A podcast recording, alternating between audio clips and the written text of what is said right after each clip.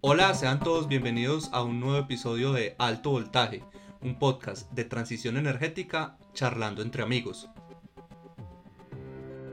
No olviden que estamos en sus plataformas favoritas de podcast, en Apple Podcast, en Spotify, en Google, en Google Podcast, en Anchor, y nos pueden enviar todas sus preguntas a nuestro correo altovoltajepodcast.outlook.com. Muchas veces en este podcast ustedes me han oído hablar de Chile y de su delantera en la transición energética que está teniendo en Latinoamérica.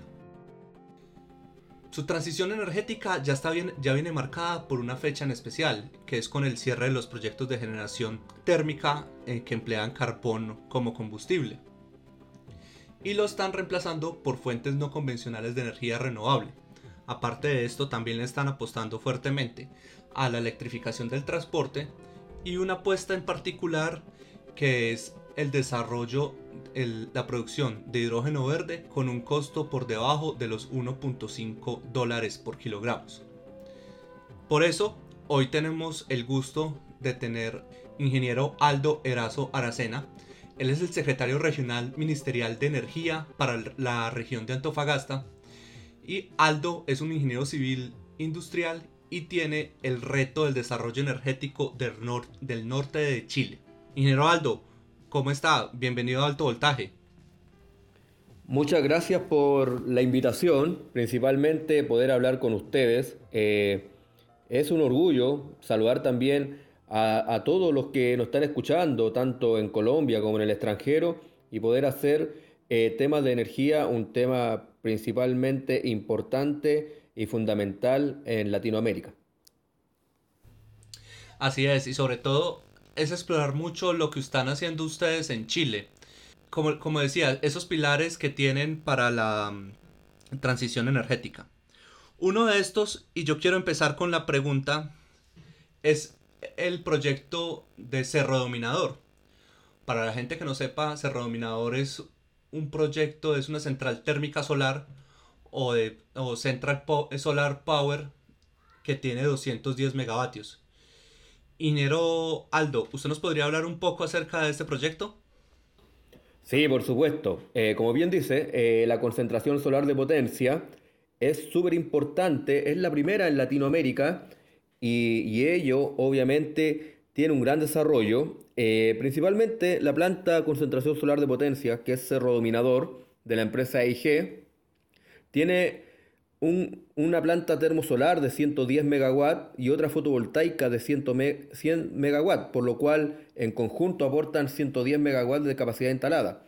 Esto obviamente hay que considerar que su tecnología está principalmente en, una en planta termosolar que tiene 10.600 helióstatos con una superficie obviamente de un campo solar de más de 700 hectáreas. Entonces, esto es súper importante considerando que al medio hay un receptor que éste recibe todo lo que concentra la radiación solar de los en una torre de 250 metros de altura. Esta radiación solar obviamente se emplea para calentar las sales fundidas que están eh, en ella al final de la torre y generan vapor de agua, la que alimentan las turbinas de 110 megawatts y esto genera electricidad limpia. Y esto es importante porque esta, esta planta posee además un sistema de almacenamiento térmico y estas sales fundidas obviamente van a permitir entregar energía en forma estable. Es una gran iniciativa, considerando que esta es energía a las 24 horas del día y obviamente viene a desarrollar lo que ya se viene desarrollando en países como en España y que pasa a ser la primera en Latinoamérica. Es un gran desarrollo y que esperemos que también obviamente se pueda desarrollar, ¿por qué no?, en Colombia y en otros países más y obviamente esto va a venir de la mano con lo que es la descarbonización de nuestra matriz energética, considerando que nosotros como Chile ya empezamos con un proceso voluntario, no obligatorio, del cierre de centrales a base de fuentes fósiles, principalmente a carbón, y eso obviamente va a venir a acelerar también a lo mejor más desarrollo de concentración solar de potencia, considerando que genera muchos puestos de trabajo en su pic de construcción como también en operación, que más o menos está entre los 60 y 80 trabajadores en operación, y más encima que el ciclo térmico funciona muy parecido al de las centrales a base a carbón, por lo cual eh, esto también traería un beneficio súper importante en lo que es generar empleabilidad y puestos de trabajo para aquellas personas que van saliendo de las centrales termoeléctricas a base de fuentes fósiles y puedan verse también apremiados en trabajar en, en esta nueva tecnología que es la concentración solar de potencia. Me, gusta mucho ese último tema que, que toca, porque eso es una de las cosas que muchas veces como ingenieros solamente nos encargamos de buscar la tecnología para generar y resolver el problema de ahora, pero también hay muchas veces nos volvemos obtusos y no vemos los problemas que puede generar alrededor de la sociedad al, al destruir los empleos de la industria del carbón, por ejemplo. Súper importante lo que me estaba diciendo acerca de que con la planta de concentración solar vamos a tener energía 24 horas del día. Al nosotros poder almacenar con baterías de sales el calor y poder generar en la noche. Una pregunta. Comparado con una planta de carbón, ¿cuánto es la vida útil de, de esta de concentración solar y una planta de carbón? Sí, por supuesto, está más o menos parecido, considerando que la vida útil de esta planta de concentración solar de potencia eh, se estima entre 30 y 35 años, pero obviamente pueden ir extendiéndose su vida útil dependiendo de las buenas mantenciones o las renovaciones que se le hagan a la planta. Y lo mismo pasa en una termoeléctrica base a carbón, o sea, esos son, duran más o menos lo mismo, pero la única diferencia es que como son tan antiguas, dejan también de ser eficientes.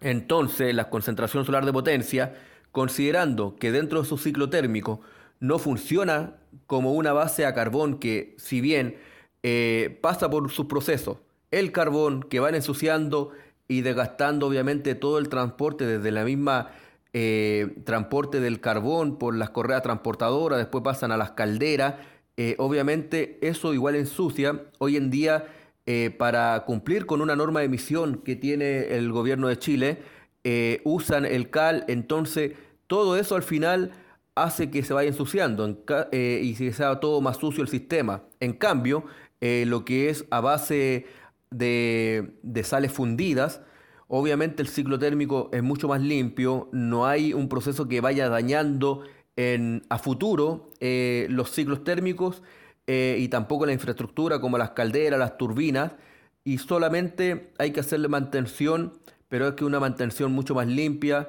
obviamente a los componentes de la concentración solar de potencia, como también a sus helióstatos, que son los espejos bien grandes, que es diferente a los paneles fotovoltaicos, pero son limpiezas que pueden hacer una vida útil mucho más llevadera que obviamente como era la, eh, las termoeléctricas a base a carbón, que son procesos más sucios, que hay que eh, limpiar lo que va quedando de la escoria del carbón, entonces eso se iba pegando en los, en los mismos álaves de las turbinas, también en las calderas, hay que hacer limpieza y en un montón de áreas más que tienen las, centrales térmicas a carbón. Entonces, la vida útil, eh, si bien ya tienen sus buenos años, 25 a 30 años, pero son más ineficientes a diferencia de la concentración solar de potencia, que son eficientes, pueden durar mucho más y son amigables con el medio ambiente. Eso es totalmente de acuerdo. Y sabiendo de que ustedes cuentan eh, con el desierto de Artofagasta, que es el desierto, uno de los desiertos más áridos, que llueve cada 400 años aproximadamente, tienen todo el potencial del sol para aprovechar y sacar toda la energía de esto. Teniendo en cuenta de, este último comentario de que ustedes tienen el, eh, área con la zona con mayor radiación en todo el mundo, ¿qué otros proyectos de energía renovable se están desarrollando en este momento en el norte de Chile? Sí, por supuesto, tenemos varios proyectos, principalmente acá predominan eh, los proyectos eh, fotovoltaicos y los proyectos eólicos, y no tampoco dejar de lado que también tenemos un proyecto que también es emblemático, que es geotérmico, que este principalmente se genera energía a base de los volcanes.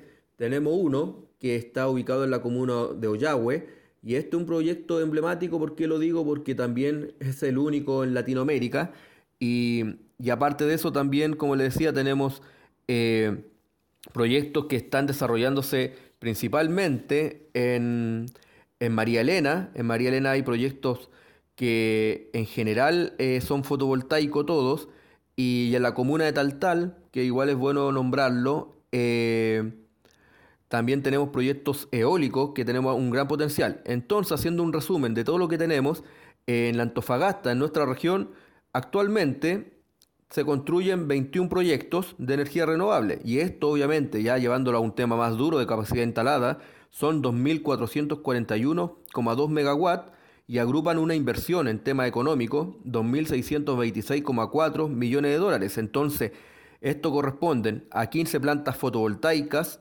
a 5 eólicas y a una geotérmica que obviamente decía yo, eh, hacía relación a ello, que también es una, una generación de energía nueva e innovadora en Latinoamérica, pero que también es algo eh, no tan nuevo, por decir algo, en Italia, que se desarrolla sin ningún problema. Así que tenemos un gran potencial. También destacar, conversando, eh, ya con ustedes, que también hay inversionistas colombianos trabajando en otra área, obviamente más en la área de transmisión, como ISA Inter Chile. Entonces hay grupos también de vuestro país que obviamente son un gran aporte también para nuestra región de la matriz energética chilena. Con toda esta energía que ustedes están generando en el norte de Chile, eh, la única forma de pues, poder eh, tener abastecimiento limpio para todo, el país es con unas líneas de transmisión fuertes.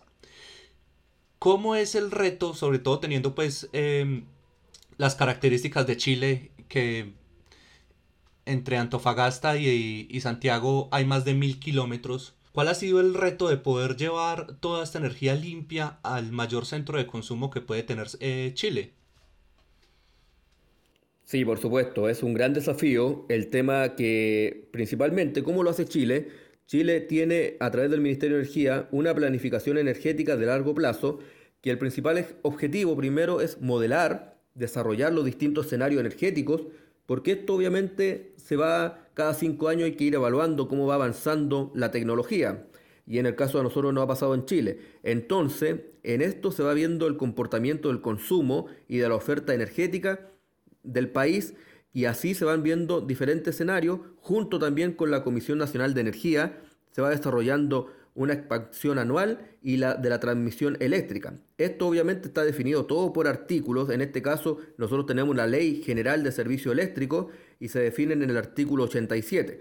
Aquí empieza a desarrollarse todo lo que es el desarrollo que tenemos y cada vez que tenemos más demanda de energía se empiezan a evaluar. Y es ahí donde nace que se desarrolla desde ya una línea, que es la línea Quimallo Aguirre. Como bien decía usted en la introducción, son 1.500 eh, kilómetros con retorno metálico dedicado y estacionamientos convertidoras que van a ser de corriente continua y alterna. Entonces, estas subestaciones que ya son existentes van a comenzar desde el norte de Chile, de la región de Antofagasta, de la comuna de Mejillones, hasta la comuna de Loaguirre en Santiago y esta, que son 1500 kilómetros, van a, inyectar principalmente, una vez que se termine, se va a inyectar solamente energía renovable y esto va a permitir evacuar todo este desarrollo de energía de proyectos que tenemos. Porque yo dije que al principio habían 21 proyectos,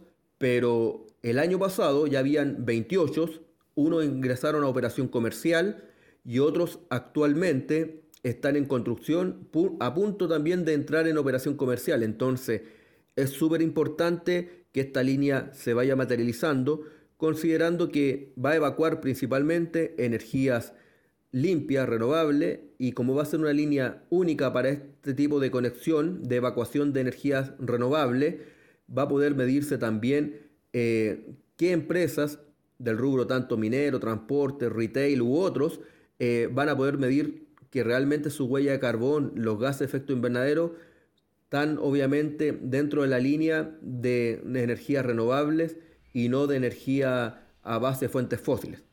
Sí, la, misma meta de país para tener ser carbono neutro y poder realizarlo. Sí, por supuesto. Es, la, es también el desafío para llegar a ser carbono neutral de aquí al 2040. Tiene que ser una línea específica porque si yo tengo una misma línea, la que mantenemos ahora, y se inyecta principalmente fuentes fósiles, ¿cómo voy a medir realmente si es verdad o no, si me, me tienen, eh, me están ingresando realmente energía renovable? Entonces, eh, una es eh, hacer la trazabilidad y la otra también es que sí se, necesita una nueva línea porque las líneas actuales que tenemos de transmisión no dan abasto, necesitamos nuevas líneas porque estamos creciendo demasiado en tema de energía renovable y obviamente se necesitan más puntos de conexión. No, creciendo tanto en renovable y sabiendo de que toda la energía está en el norte de Chile. Sí, por supuesto. Actualmente, nosotros antiguamente éramos dos sistemas separados. Uno, el sistema interconectado del norte grande, que partía en, la región de, Arica, que ahora es Arica y Parinacota, y terminaba eh, en nuestra región, pero a la altura de Paposo. Y actualmente, de ahí en adelante, eh, más al sur, estaba el sistema interconectado central, el SIC, y después otros sistemas más al sur. Hoy en día, todas estas líneas se unieron y está el sistema interconectado central, en, o sea, Sistema eh, Eléctrico Nacional, el CEN. Entonces, eh, eso hace también que puedan eh, transmitirse de la energía tanto del norte hacia el sur o del sur hacia el norte, y eso obviamente es un buen avance, pero ahora con esta nueva línea, Quimarlo Aguirre, va a ser también otro punto de, de conexión para que la energía renovable puedan fluir sin ningún problema y dedicada solamente a este tipo de matriz energética que va enfocada a la energía renovable. Claro, y teniendo una, una matriz más limpia, también se vienen otros desafíos. Con todos estos proyectos, eh, estos más de 21 proyectos de energía renovable que están desarrollando en el norte de Chile, eh, uno, de los, uno de los retos, no inconvenientes, sino retos que tiene la generación renovable es el tema de su variabilidad. ¿sí? Sabemos que la energía solar fotovoltaica solo genera en el día y la energía eólica tiene su eh, mayor, pues tiene generación las 24 horas, pero también una bastante fluctuaciones. Le estaba escuchando atentamente y aparte del primer proyecto de la planta de concentración eh, solar, también el proyecto de generación geotérmica, que estas pues funcionarían como energía base, que estarían disponibles 24 horas.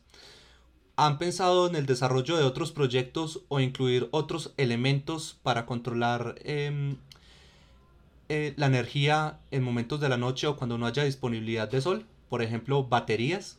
Sí, por supuesto. Se han evaluado eh, principalmente esa tecnología que es una la concentración solar de potencia y la otra el tema de almacenamiento a través de las baterías, eh, que algo fundamental considerando que, como bien decía eh, lo que es eólica o fotovoltaica por sí sola no dan abasto, entonces desde ya, ahora, por ejemplo, acá en la región de Antofagasta, tenemos proyectos que hace años atrás ya eran solamente eólicos y hoy día esos mismos proyectos hicieron una expansión y lo hicieron fotovoltaico, haciendo sistemas híbridos para que sean continuos en energía y con almacenamiento en batería. Entonces eh, se están viendo esa variable se está avanzando también en concentración solar de potencia. Esperemos que a futuro tengamos más desarrollo de este tipo de tecnología. Hay que considerar que principalmente este tipo de tecnología es súper viable, pero también hay que depende mucho de, que tengan contratos eh, con algún cliente. Acá obviamente los PPA. Entonces ese es otro tema y no nos cae ninguna duda que acá también un rol fundamental en tema de energización en zona aislada principalmente, pero mucho más a futuro, va a ser también el, tema del hidrógeno verde. Entonces, eh, hay varias cosas que también se evalúan dentro de, todos estos escenarios que se puedan ir dando en la, en la región de la política energética a largo plazo, de cómo vamos avanzando en tema de, de generación de energía, de tener una matriz más estable, porque así como tal desafío de la descarbonización, tampoco se puede llegar y cerrar todas las termoeléctricas a base de carbón de un día para otro. Tiene que ir eh, afianzado y algo estable con una transición energética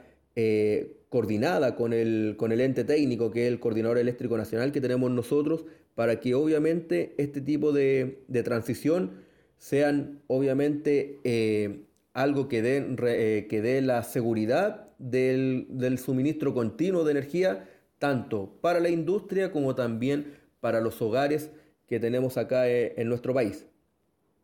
Sí, claro, no tener una, una fuente de energía confiable, pues va a restar competitividad. Y podemos tener una energía muy, muy limpia, pero pues que no tenga confiabilidad y pues lo único que puede hacer es, hacer a que el país no sea competitivo con respecto a lo otro.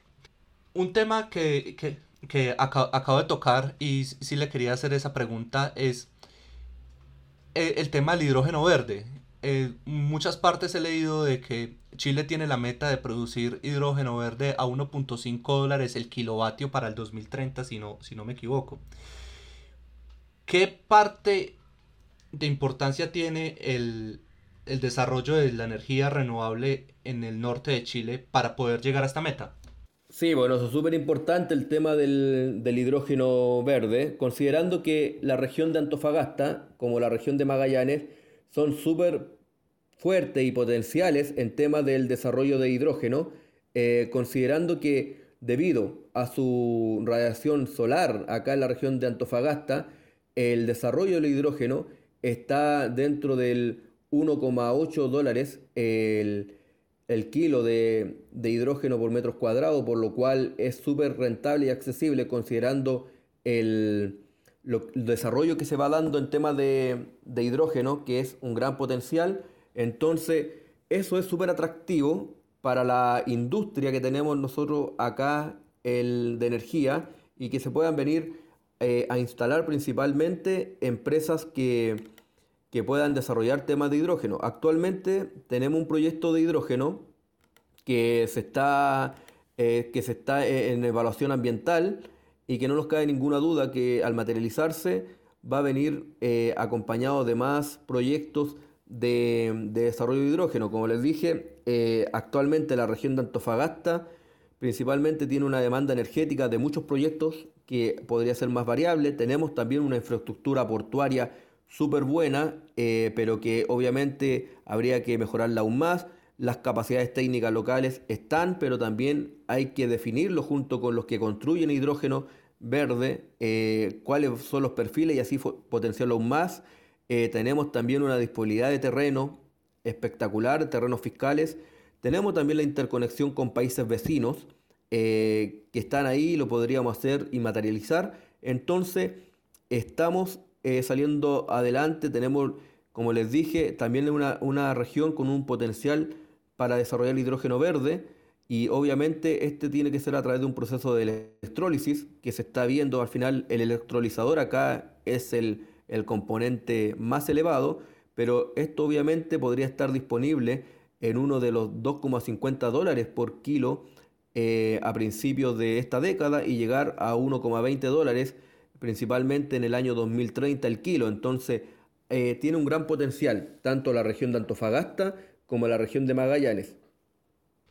Sí, bastante interesante. Para las personas que apenas se están poniendo en contacto o conociendo este podcast, hicimos un, grabamos un podcast acerca del hidrógeno con nuestros amigos del podcast del hidrógeno. Les recomiendo este para que tengan eh, nociones básicas de qué es el hidrógeno y la importancia de este mismo. Ingeniero Aldo, una vez escuché al presidente de Chile, Piñera, antes, de que Chile era un país que prácticamente estaba aislado del mundo. Tiene la cordillera de los Andes, que parece muchas veces inquebrantable y que se lo separa de otras partes. Al, oeste tenemos el Océano Pacífico. En el norte tenemos eh, el desierto de Antofagasta. ¿Cuáles han sido los retos y sobre todo con toda esta energía que van a generar para poder tener una línea de interconexión con otros países? ¿Sí? Esto ya está, está en, está en planeación, están mirando. Yo sé que esto ya es parte de cooperación internacional, pero ¿cómo lo ven ustedes y sobre todo usted siendo el Ceremi eh, para el norte de Chile? Sí, por supuesto, el tema de, como bien dice, nosotros tenemos eh, tanto acuerdos que principalmente eh, a través de, tenemos el Psicosur, el Psicosur obviamente nos trae un gran potencial, tenemos una, acá al menos en la región de Antofagasta tenemos conexión con el noroeste argentino, con el sur también del Perú, hay estudios y hay infraestructura ya armada. Por ejemplo, eh, hay una línea que se llama Andescobo, que está entre Antofagasta, pasando hacia, hacia el sector del noroeste argentino, principalmente entre Salta, tenemos un estudio de un análisis de una línea que pueden hacer de dos formas. Una la línea larga, que podría partir acá en la región de Antofagasta, principalmente en la subestación Encuentro, y de ahí llegar hacia Tacna, interconectarnos con Perú, con el sur del Perú, y o si no, empezar la línea corta, que es hacerla en la región de Arica y Parinacota, y hacer la conexión junto con, con, el sur del Perú. Entonces, están estas eh, condiciones tan dadas, acá solamente falta las voluntades eh, entre los gobiernos de turnos, y bueno, Chile en ese sentido es un país de respetar mucho los acuerdos, eh, son de trabajar mucho, el Estado se respeta, si cambian de un gobierno a otro, lo que queda escrito son acuerdos bien respetados, nunca se desechan, entonces es solamente trabajar en acuerdos también con los otros países hermanos y obviamente a futuro, ¿por qué no ser realmente una interconexión? Considerando que, por ejemplo, cuando nosotros tenemos acá en el norte, una demanda de energía, podríamos vender a precios más económicos hacia el noroeste argentino, hacia el sur del Perú, como también en caso de alguna catástrofe eh, que pudiera ser natural, obviamente eso también generaría, eh, eh, ¿cómo se llama?, ayuda, en este caso, ni Dios lo quiera, nosotros al menos tuviéramos un tsunami, que somos zonas costeras, los argentinos si estuviéramos interconectados nos podrían traspasar energía a través de nuestras líneas o viceversa si ellos tuvieran, o en el caso del Perú que también es zona costera. Entonces hay varios beneficios que hay que pensarlo, que a veces también por ese lado eh, podría bajar los costos como también ayudarlo en caso de algún catástrofe natural que bueno, no, ni Dios lo quiera suceda. Claro que sí, y a la final em, termina siendo para alcanzar uno de los, de los objetivos de desarrollo sostenible, el 7, que es energía asequible y limpia para todos. Eh, ingeniero Aldo, para terminar, muchas veces, o y por lo menos desde acá, eh, yo veo los veo a Chile con mucha admiración, pero me gustaría es preguntarle, ¿cómo ve usted al resto de Latinoamérica en el tema de la transición energética? Bueno, veo principalmente, eh, lo veo súper potente a los países. Eh, por ejemplo, considerando que hay muchos holdings que son de los mismos, que están en los mismos países latinos.